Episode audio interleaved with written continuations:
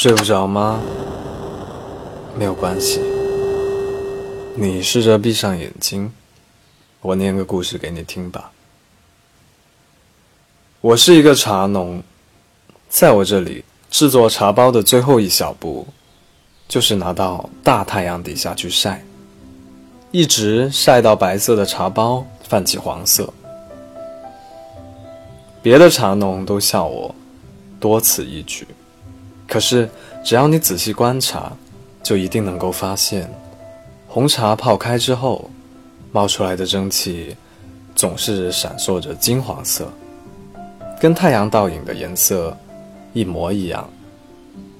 如果把这股精气吸到鼻子里去，喝茶的人立马就能神采奕奕。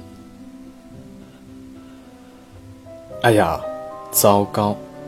昨天晒在天台上的茶包，我忘记收下来了。我看了一下时间，已经是晚上十二点了。我赶紧从床上爬起来，我想，这下夜间的露水，应该都把茶包打湿了吧。还没有走到天台，我却看到门背后有一片荧光，荧光从门后斜斜地洒进楼梯间。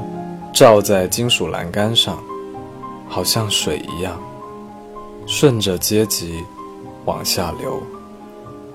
荧光流到我的指甲上，来回游着，不肯走。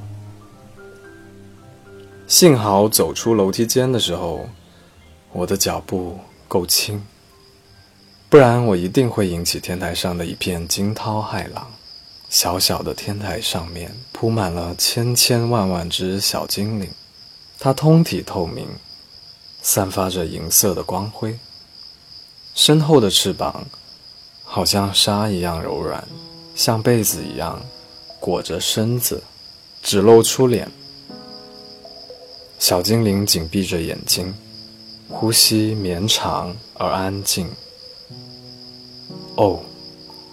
原来小精灵他们在睡觉了，我不想吵醒他们，于是就转身准备下楼。可是突然间我又想起来，我是来收茶包的。于是我弯下腰，借着荧光，我看清楚了，白天晒着的是排列的整整齐齐的茶包，这个时候都被小精灵当成了枕头。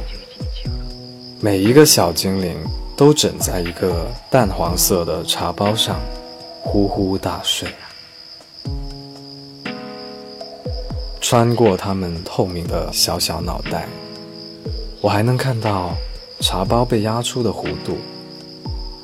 于是，我轻手轻脚地退回了自己的房间。虽然这些茶包被夜晚的露水打湿之后，多数都会变坏，但我却沉浸在喜悦之中，因为我做的茶包柔软的可以当小精灵的枕头。第二天，茶包收回来之后，我迫不及待的给自己泡了一杯，闻起来似乎也没有坏掉，可是。金黄色的蒸汽倒是已经消失了，大概是夜间蒸发掉了吧？谁知道呢？我喝了一口，感觉茶水的味道异于平常，但是却非常的甘甜，甜味借着热气散到了我骨子里面，浑身酥麻。在这惬意的午后，我很快。沉沉的睡着了。梦醒之后，我用手指擦去眼角的泪水，指甲闪闪发亮，跟昨晚一样。大家可能会猜，我会因为这茶包的秘密大发横财，但是让你们失望了，我并没有因此大受欢迎。因为我只把这些能够带来安眠和好梦的茶卖给少数有缘分的客人，他们都乐意饱受秘密。能喝到精灵的美梦，本来就是好运的眷顾。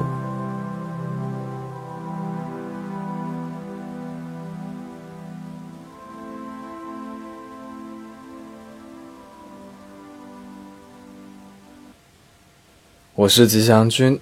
下一个故事依旧在 storybook fm 晚安